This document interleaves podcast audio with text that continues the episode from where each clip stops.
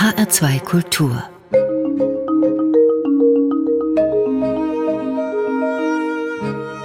Doppelkopf mit Klaus Hofmeister und zu Gast ist heute der katholische Theologe, langjährige Krankenhausseelsorger und Seelsorgeausbilder Gregor Schorberger aus Frankfurt. Er ist Jahrgang 1947 und als Pastoralreferent des Bistums Limburg inzwischen im Ruhestand. Bundesweit bekannt wurde er in den 80er Jahren als Seelsorger für AIDS-Patienten. Innerhalb und außerhalb der katholischen Kirche ist sein Name vor allen Dingen verbunden mit dem Kampf gegen Vorurteile, gegen Diskriminierung und Ungerechtigkeit gegenüber Homosexuellen. Er hat sein bewegtes Leben die Kindheit in Essen, Karnap als Sohn eines Polizisten, die Lehrzeit als Postbote, eine Ordenszeit in Frankreich, sein eigenes Coming-out und seine zahllosen Begegnungen in der Seelsorge, unter anderem für AIDS-Kranke und Gefangene, aufgeschrieben und als Buch veröffentlicht. Und er hat das getan in 20 biografischen Briefen an seinen Vater. Herzlich willkommen, Gregor Schorberger. Ja, vielen Dank für die Einladung, Herr Hofmeister. Herr Schauberger, Ihr Vater ist seit 45 Jahren verstorben.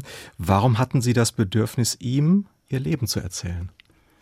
Ja, ich habe einfach in der Rente auch mehr Zeit und auch ähm, die Erinnerungen mit meinem Vater kamen mir immer mal wieder hoch und auch das Gespür, dass ich zu Lebzeiten ihn viel zu wenig interviewt habe, zu seinen Geschichten, Lebensgeschichten, seinen Ergehen als Kind, Jugendlicher, später auch in seinem Beruf und als Soldat, weil er ja immerhin die Weimarer Zeit, die Nazizeit und die bundesrepublikanische Zeit als Polizist erlebt hat. Und da war auch so meine Frage in mir, wie ging es ihm mit einem schwulen Sohn? Hm. Er, der damals von seinen Dienst her homosexuelle Männer verfolgen musste, festnehmen musste und das war auch so eine Motivation. Andererseits fragte ich mich auch, dass mein Vater war sehr herzlich zu mir, ich war bei ihm sehr willkommen und er liebte mich über alles, aber dass wir uns auch immer wieder heftig gestritten haben. Wie kommt das, ja? Und was war der Grund? Und diese Fragen habe ich ähm, gedacht, kannst du jetzt mal in deiner Rentenzeit gut reflektieren, da ich schon gewohnt war, einige Bücher zu schreiben, überwiegend Sachbücher, wissenschaftliche, habe ich mich dann auch gefragt, wie kannst du einen Stil finden, der dann eben nicht so rein sachlich ist. Und da fiel mir ein, ihm Briefe zu schreiben, weil er selbst, mein Vater, mir viele Briefe immer geschrieben hat, handgeschrieben, sehr akkurat, und sehr engagiert. Und ich habe über 60 Briefe von ihm. Mhm. Immer wenn ich unterwegs war, hat er mir lange Briefe geschrieben, was sich alles ereignet hat, zu Hause in der Wohnung, im Garten und bei seinen Tieren. Ja, er war ja Polizist, Sie haben das eben mhm. angesprochen. Er sprach von Schwulen nur als die 175er, das schreiben ja. Sie in Ihrem ja. Buch, nach dem Strafparagraphen gegen Homosexuelle, der ja erst 1994 abgeschafft wurde. Konnten Sie mit ihm denn jemals über Ihr Schwulsein direkt sprechen? Nein, das war nicht möglich. Und mir selbst war es auch nicht bewusst, dass ähm, ich schwul bin, weil das Thema Sexualität war sowieso ganz tabuisiert. Ich spürte nur, dass ich mich hingezogen fühlte zu gleichaltrigen Jungen. Ja, spürte schon, dass ich auch anders bin. Mhm. Das haben Sie auch mal ausgedrückt, äh, Schauberger, gegenüber Ihrer Mutter. Die Mutter hat Sie mal aufgefordert, schreiben Sie in Ihrem Buch, geh doch auch mal wie die anderen Jungen zu Kolpingabenden. Und Sie haben erwidert, ich bin nicht wie die anderen Jungen, ich bin ich. Ja. Woher hatten Sie denn so ein Selbstbewusstsein? Also das ist doch auch ja, in dieser ja, Zeit auch ungewöhnlich, ja, oder? Das ist, ja, das ist aber auch eine Lebenserfahrung, eine Schulerfahrung von mir, dass äh, die anderen Jungen nichts mit mir zu tun haben wollten. Die blieben in Gruppen oder rauften oder spielten Fußball, während ich überwiegend für mich blieb. Und da war mir in der Einsamkeit, sag ich mal, die ich da erlebt habe, dieser Hinweis im Kindergarten schon der Ordensschwester, die sagte, Jesus ist euer Freund. Und das hat mich total eingeladen, nicht alleine zu sein, sondern da ist jemand wie Jesus und der ist dein Freund. Ja, und dann habe ich natürlich auch in der Kinderbibel schöne Bilder gesehen von Moses im Körbchen und auch von dem Josef und seine Brüder, Josef in bunten Kleidern. Das hat mich total angesprochen, wie später auch von Johannes und Jesus, von deren Freundschaft zu hören und auch Bilder, Ikonen zu sehen. Das hat mich motiviert, auch sehr früh dann sehr gerne Geschichten von Jesus zu hören, von seinen Tätigkeiten, Kranke zu heilen, auf Seiten der Ausgegrenzten zu stehen. Und das verband sich noch und wurde stärker natürlich auch mit meiner Messdiener-Zeit. Sie waren ja selber relativ kränklich so als Jugendlicher. Ja. Sie waren ähm, schon als, glaube ich, 15-Jähriger drei Monate mal stationär wegen Gelenkrheumatismus im Krankenhaus. Mhm. War das so, dass für Sie dieses Thema Heilsein, Heilung finden besonders wichtig war? Oder hat das vielleicht auch eine größere Sensibilität gegeben für Menschen, die eben nicht heil sind, nicht gesund? Genau, also vieles, was ich selbst erlebt habe an mir, das ist natürlich ganz tief auch in mir, dass ich durch das eigene lange Krankheitserleben mit vielen, ich hatte ja da Gelenkrheumatismus gehabt, dass ich mir auf dem Postwagen zugezogen habe in meiner Lehre im Winter. Das waren schon sehr schmerzliche Prozesse, die ich da gemacht habe. Da kommt nochmal auch mein Vater ins Spiel, der mich sehr engagiert, fast täglich im Krankenhaus besucht hat, mir die schönsten Sachen mitgebracht und mich getröstet hat, mir Kraft gegeben hat. Es wird schon wieder. Er war auch ein sehr optimistischer Mann. Mhm. Ja, das hat mir Mut gemacht, auch gesund zu werden und auch dann ein Gespür zu haben für andere, denen es schlecht geht, denen es, die leiden, ja, man muss sich eben klar machen, dass dann später das ja im Grunde ihre Lebensaufgabe wurde. Sie waren über drei Jahrzehnte Seelsorger dann für kranke Menschen. Gregor Schorberger, Ihr erster mhm. Musikwunsch ist der Titel You Raise Me Up, ein Hoffnungslied. Du ermutigst mich, heißt es auf Deutsch, ein Popsong aus dem Jahr 2001, der in unzähligen Varianten und Coverversionen einen Siegeszug um die Welt angetreten hat. Äh, warum haben Sie dieses Musikstück ausgewählt? Ja, das war ähm, das Musikstück, das wir spielen ließen bei unserer Hochzeit in dem Gottesdienst, in dem ökumenischen Gottesdienst. Und da habe ich es überhaupt erst kennengelernt und was mir sehr unter die Haut ging und ich immer wieder gerne höre. Und daher habe ich es vorgeschlagen. Wir haben es in einer Version von den Celtic Women. When I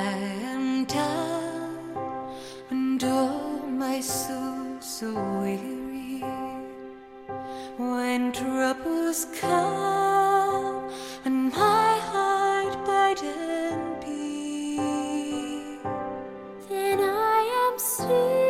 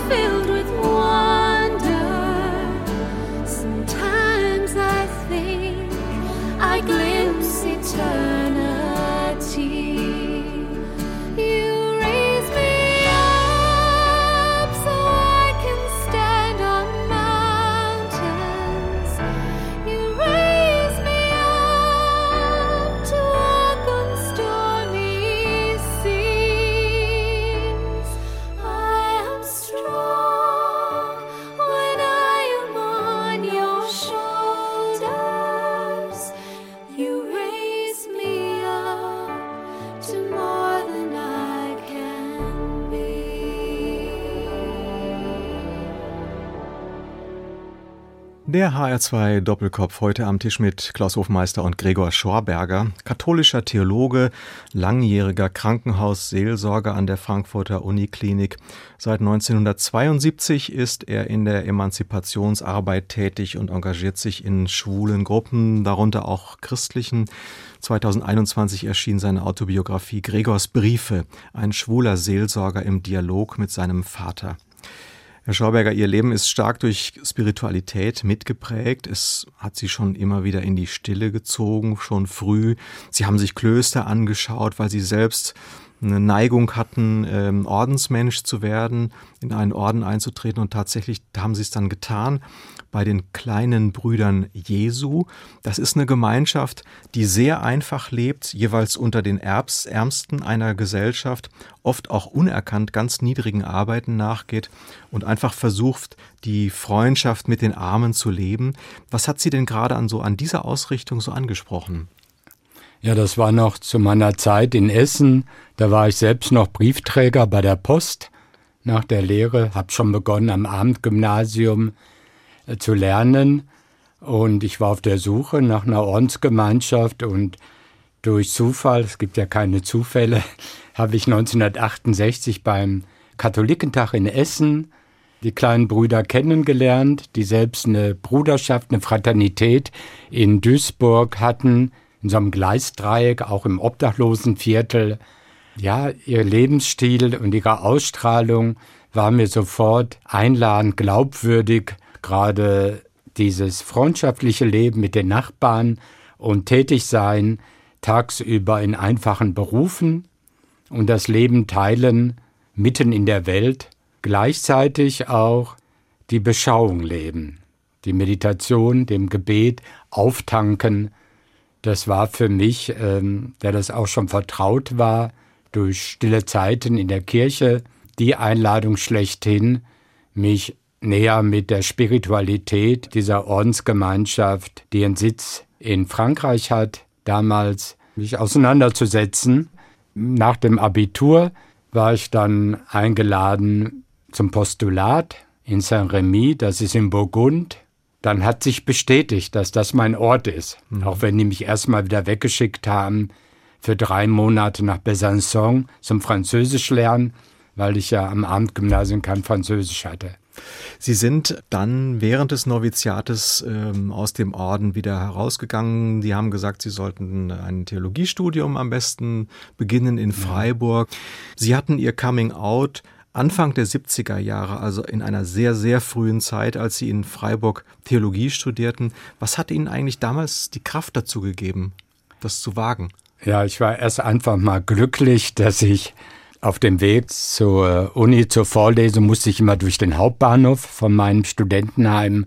Und dort sah ich an einer Zeitung einen faszinierenden, schönen Mann. Und ich hatte Herzklopfen, ich habe gar nicht gewagt, die Zeitung erst zu kaufen. Es war auch sündhaft teuer, damals fünf Mark.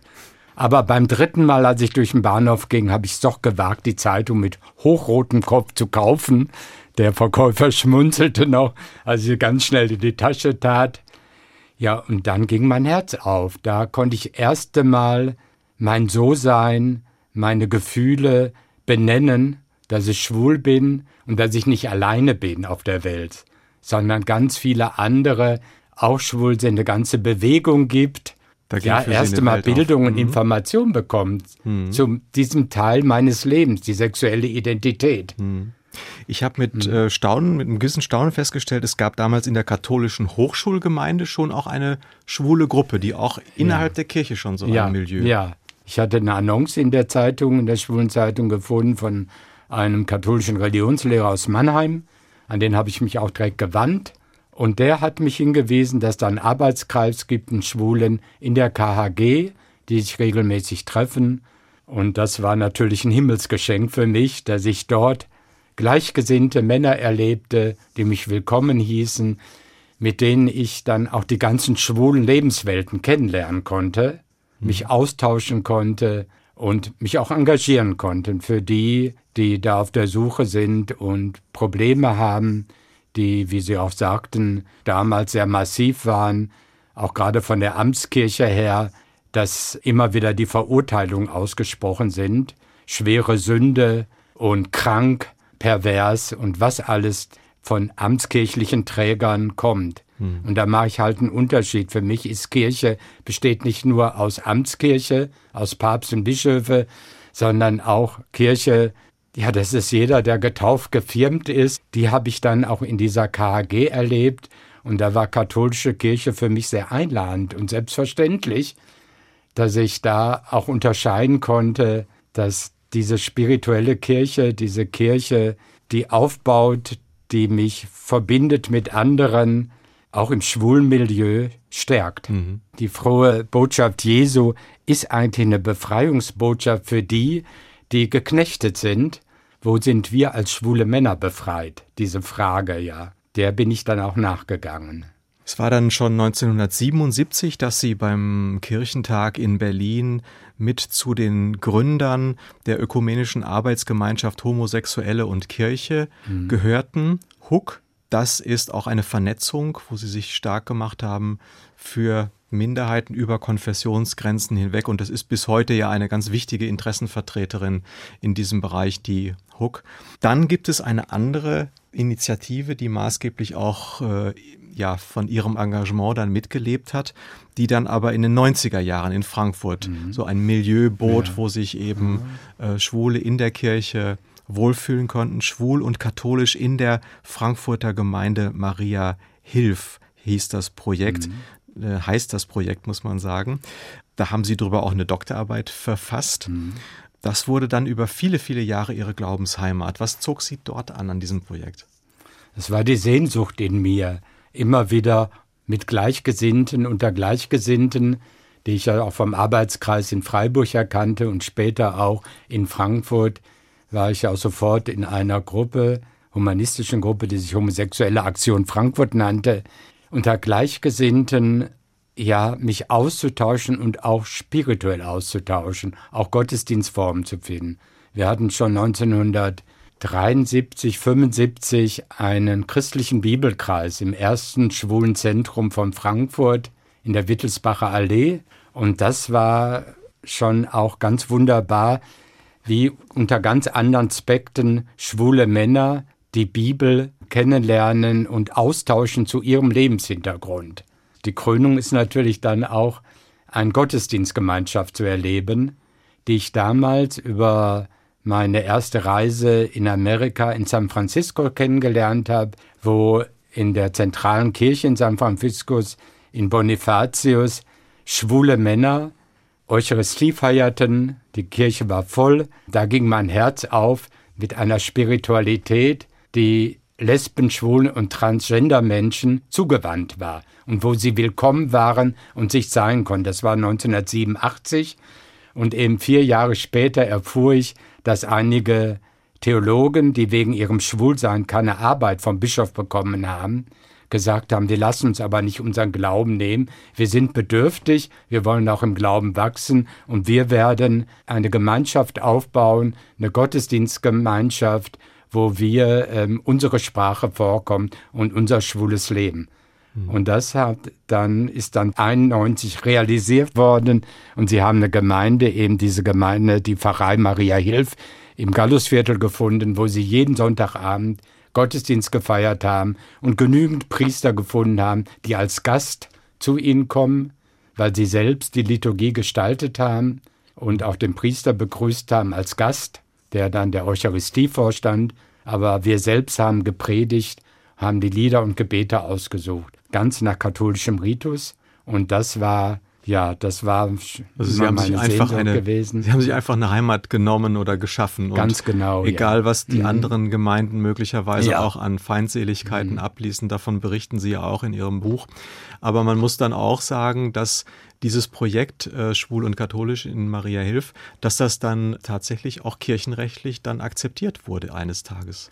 Ja, wirklich nach fünf Jahren Anfeindungen von verschiedensten rechtsradikalen katholischen Gruppen. Ja, und da hat der Bischof gesagt, also alle Priester hat er zusammengerufen, mit denen gesprochen und ähm, erfahren, dass wir eben seriös und mit einer Qualität, liturgischen Qualität, jeden Sonntagabend den Gottesdienst feiert und hat gesagt, die brauchen Schutztitel und hat uns dann seinen Kirchenrechtler, einen Thomas Schüller, zu uns geschickt, der dann äh, mit uns ein Papier erarbeitet hat, dass wir dann kirchenrechtlich vor diesen permanenten Unterstellungen, Angriffen geschützt sind. Mhm. Und das war natürlich eine großartige Sache.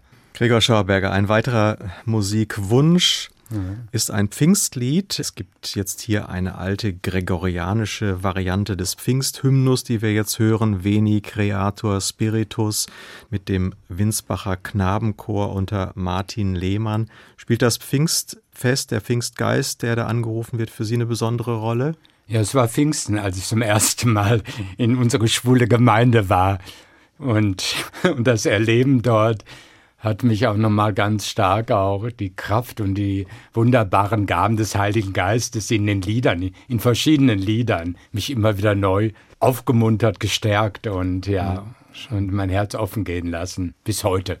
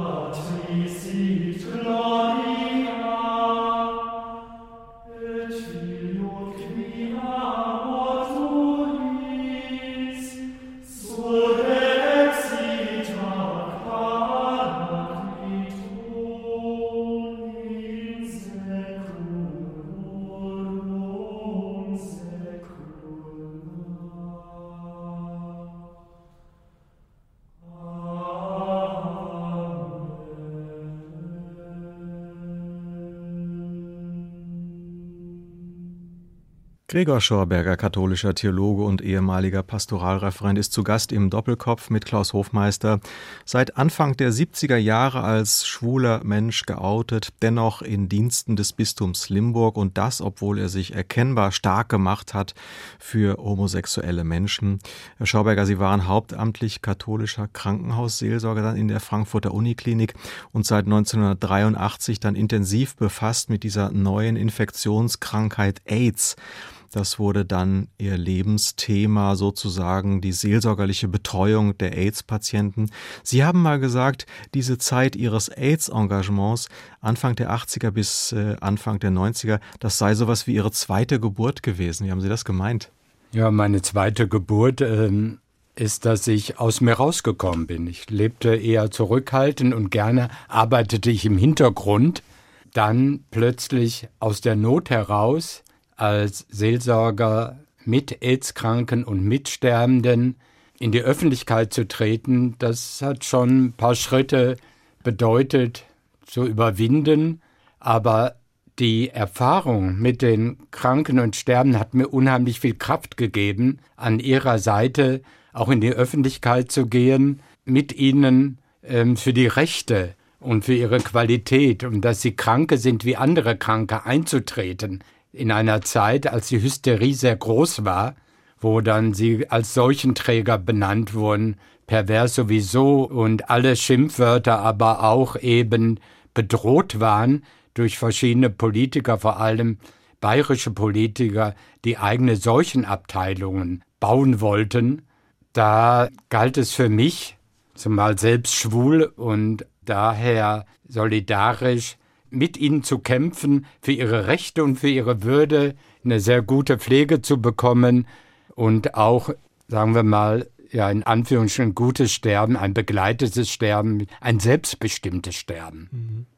Sie mussten damals äh, aus der Rolle des Seelsorgers, der sich um den Einzelnen kümmert, dann raus in die Öffentlichkeit. Sie mhm. haben ein Buch geschrieben über ähm, das Verständnis des, der Seelsorge für AIDS-Patienten. Sie sind äh, in Fernsehsendungen aufgetreten. Sie sind interviewt worden. Das heißt also, plötzlich wurde dieser zurückhaltende Seelsorger dann gefordert und wurde mhm. ganz stark in die erste Reihe gestellt. Aber Sie konnten auch etwas erreichen nach innen hin äh, an der Uniklinik. Das heißt, Sie konnten dann auch Milieus Milieus schaffen und Bedingungen, unter denen dann tatsächlich auch ein bisschen von dem Wirklichkeit wurde, was sie öffentlich auch forderten, oder? Ja, es war, ähm, und das ist ähm, ein Phänomen, dass AIDS-Kranke anders als andere Schwerkranke und Sterbende, die oft noch nicht ihr Sterben angenommen haben, sie aber ganz klar ihr Sterben angenommen haben und selbstbestimmt auftreten wollten und auch noch das Leben genießen wollten, auch ein Recht hatten, das Leben zu genießen. Und da war ein ganz großes Glück auf unserer AIDS-Station, dass sowohl die Professoren wie aber das Pflegepersonal dieses Anliegen der Patienten mit unterstützte, dass eben ein tägliches Café auf der Station ermöglicht wurden, wo die Sterben mit ihren Freunden, ihren Lebenspartnern, mit Familienangehörigen auftanken konnten, weg von der Station, drei Schritte über den Flur in dieses Café, wo ehrenamtliche Frauen und Männer sich in ihrer Freizeit engagierten, Kuchen mitbrachten und einen Nachmittag mit den Schwerkranken und Sterbenden verbrachten. Und das war also schon eine hohe Lebensqualität. Oder auch, dass sie ein Sommerfest veranstalten. Sie erfuhren von mir, dass in der Kinderklinik, weil ich auch Kinderseelsorger bin, ein Sommerfest jedes Jahr stattfand. Sagen, warum soll, können wir das nicht? Und das war ja nicht denkbar für die Schulmedizin. Sterbende machen ein Sommerfest. Aber es wurde möglich. Und es kamen wunderbare Künstler. Ich weiß noch, Harpe Kerkeling war da und viele andere. Und damit wurde die Qualität des Lebens im Sterben bis zum letzten Atemzug auch deutlich. Und da haben die schwulen AIDS-Kranken auch Pionierarbeit geleistet. Mhm. Und da mitzuwirken und das auch zu verkünden, ihre Menschlichkeit, und ihr Engagement auch über sie, sie, selbst hinaus für andere Kranke, dass andere Kranke auch eine gute Begleitung bekommen oder sowas wie ein Hospiz, die es damals ja gar nicht gab. Hm. Also das heißt, Sie sehen da durchaus eine Linie von den Lebenserfahrungen und Sterbenserfahrungen von AIDS-Kranken hin zur überhaupt Bewusstwerdung, dass Menschen eben leben bis zum Schluss und dann Ganz genau. und ein selbstbestimmtes hm. Leben und Sterben auch haben hm. und auch sagen können, wer bei mir ist, in den Monaten, in den letzten Monaten oder wie ich sie verbringen möchte. Ja. Wenn ich noch mal ins Café gehen möchte, auch wenn ich entstellt aussehe durch Kapushi, also durch Hauttumore, und mir geht's an dem Tag gut, dann möchte ich bitte mit der Straßenbahn ins Café fahren, in die City und nochmal Kaffee und Schwarzwälder Kirschtorte genießen. Und das war mir dann wunderbar, wenn ich da eingeladen war mhm. und teilnehmen konnte ja, ja. an diesem Erlebnis. Ja. Ja, man merkt, wie, wie stark Sie engagiert sind und wie stark Sie das auch noch betrifft, dass Sie da wirklich so viele Möglichkeiten schaffen konnten für sein selbstbestimmtes Leben bis zum Schluss für AIDS-Kranke. Aber andererseits, es sind natürlich auch unglaublich viele Menschen gestorben, auch in ihrer ja. Begleitung. Man hat den Eindruck, wenn man ihr Buch liest, es sind ja wirklich Dutzende Verluste, die sie verarbeiten mhm. mussten. Wie lebt man mit so viel Tod? Geht das?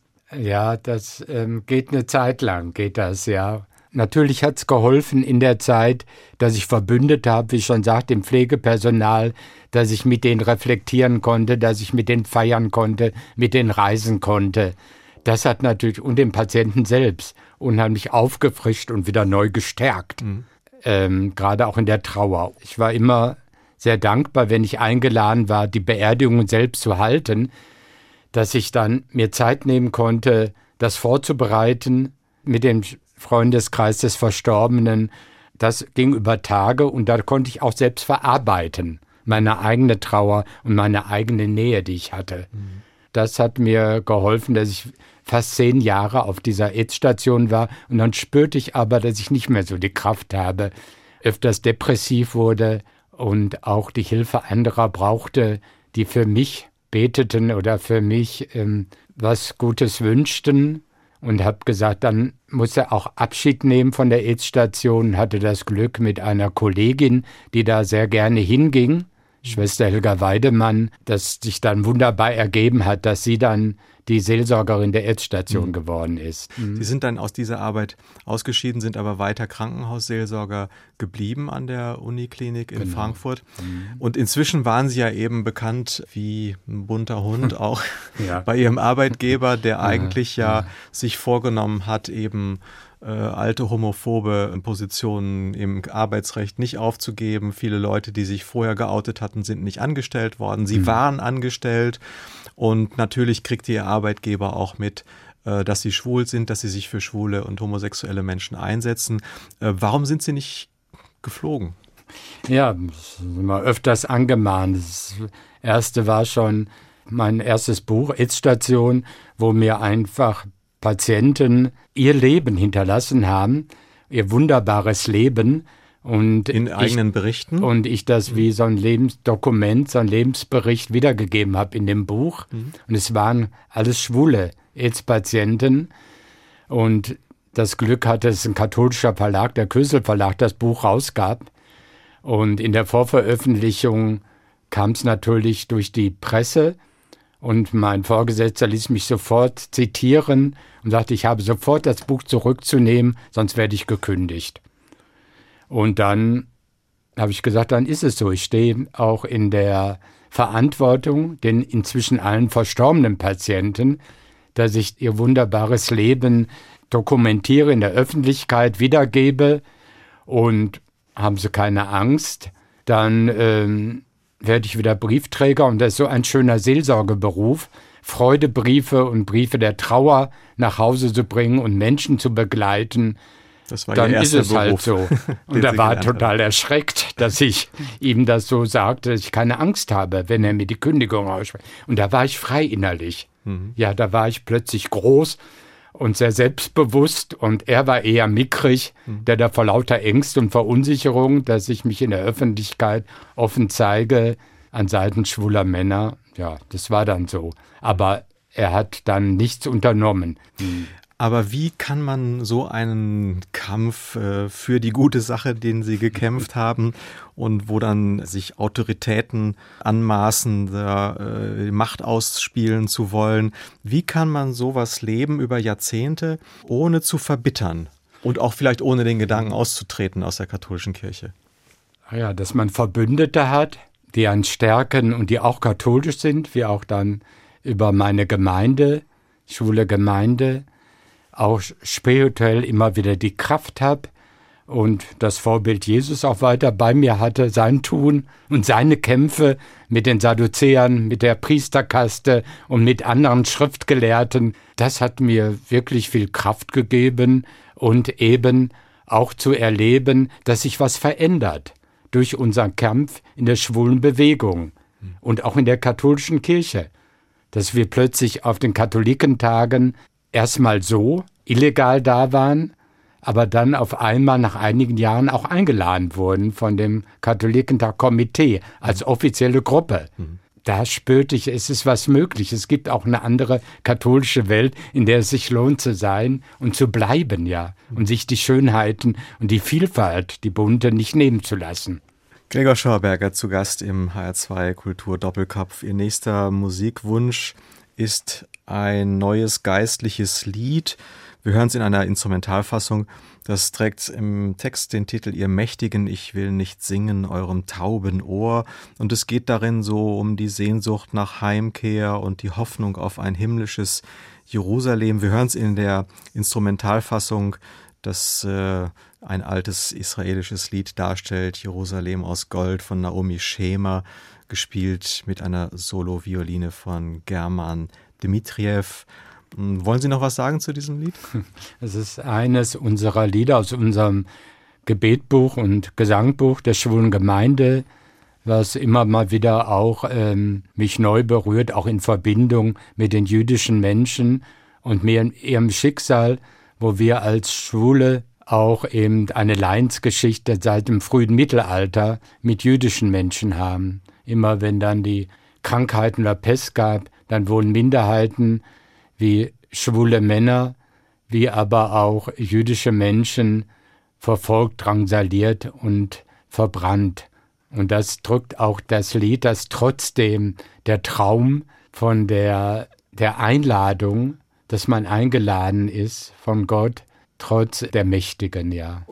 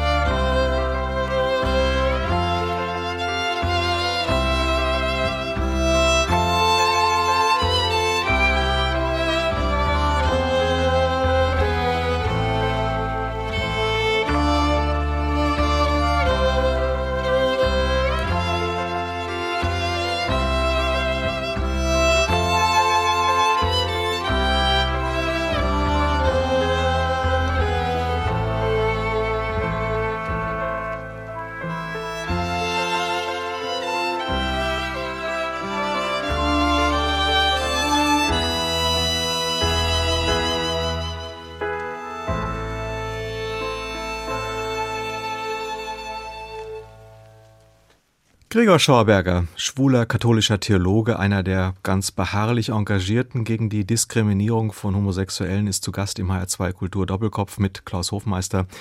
Herr Schorberger, Sie waren drei Jahrzehnte Krankenhausseelsorger an der Frankfurter Uniklinik, haben aber auch viele Seelsorger in einer modernen Seelsorge selbst ausgebildet.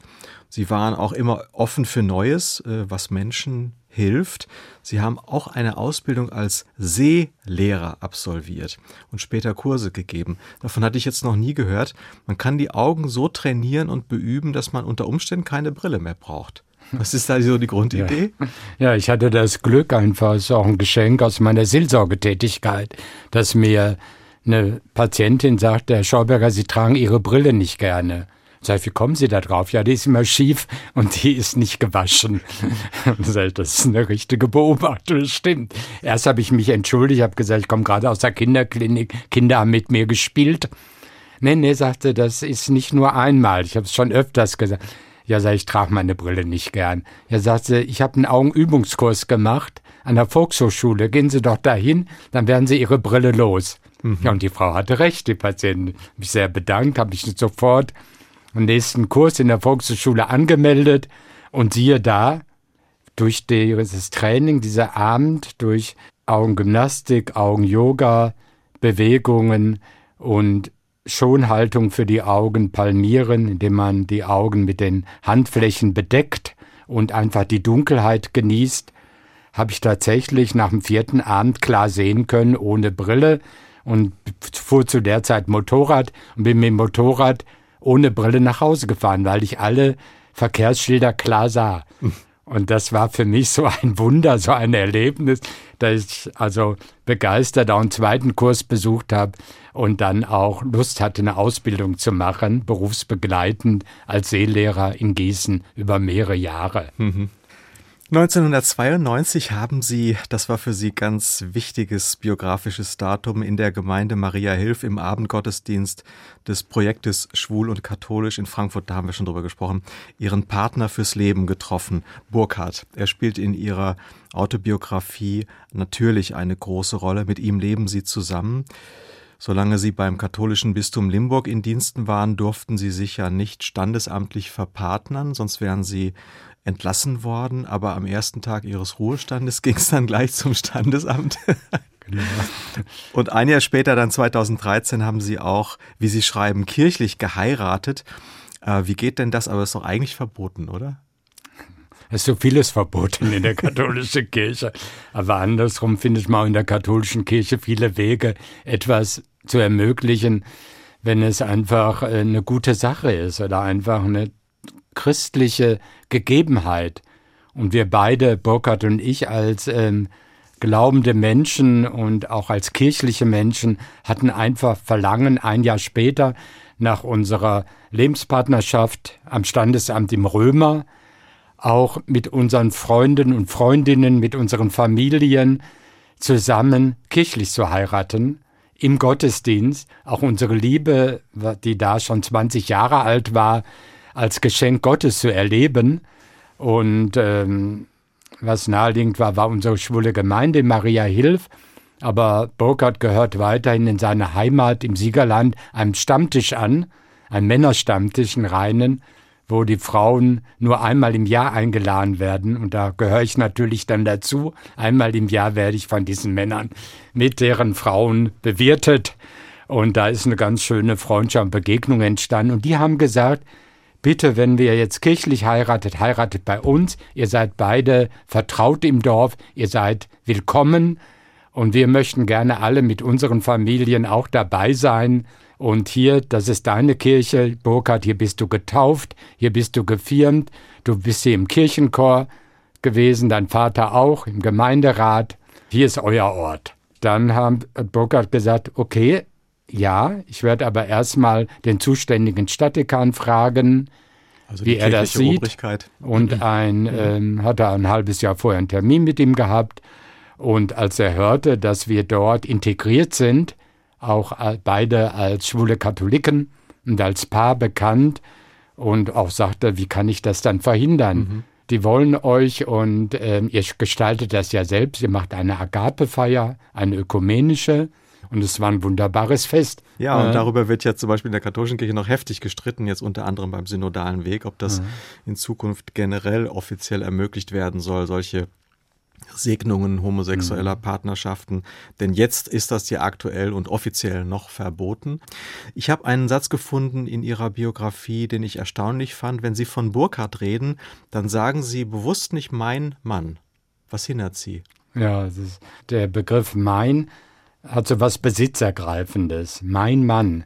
Und wir fanden unsere erste Liebe und so als Geschenk, was wir geschenkt bekommen, unsere Beziehung, die wir nicht statisch halten oder ähm, selbstverständlich ist oder bleiben soll, sondern immer wieder neu haben wir am Anfang jeden Monat, aber dann jedes Jahr gefeiert unseren Tag des Kennenlernens und des sich Verliebens. Daher ist uns Besitzen gegenseitig fremd. Es gibt so ein schönes Sprichwort, ein indianisches Sprichwort, das heißt, ähm, wenn du deinen Mann wirklich liebst, dann baue ihm ein Boot. Freilassen, loslassen. Und das ist auch ein Leitwort, was uns zusammengehalten hat, dass wir jetzt 29 Jahre zusammen sind.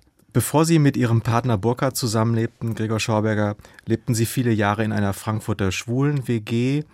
Und äh, auch jetzt im Ruhestand, wo Sie mit Ihrem Partner zusammenleben, sind Sie weiter engagiert für schwule Wohnformen in der Großstadt Frankfurt. Sie hoffen, das erste schwule Wohnprojekt mit auf den Weg zu bringen. Hm, was ist dabei so Ihre Grundidee, Ihre Grundhoffnung? Ja, die Grundidee und Hoffnung ist einfach ähm, nicht vereinsamt als Paar oder Person alleine sein, das kennen viele, sondern das Leben gemeinschaftlich teilen, was ich auch immer in meinem Leben erlebt habe, durch Gemeinschaft mich stärken, durch Verbündete und aus dieser Kraft heraus auch dann für andere zu sorgen. Dass wir fast eine Leuchtturmvision, das erste schwule Wohnprojekt in Frankfurt, in Berlin gibt es inzwischen drei, errichten wollen.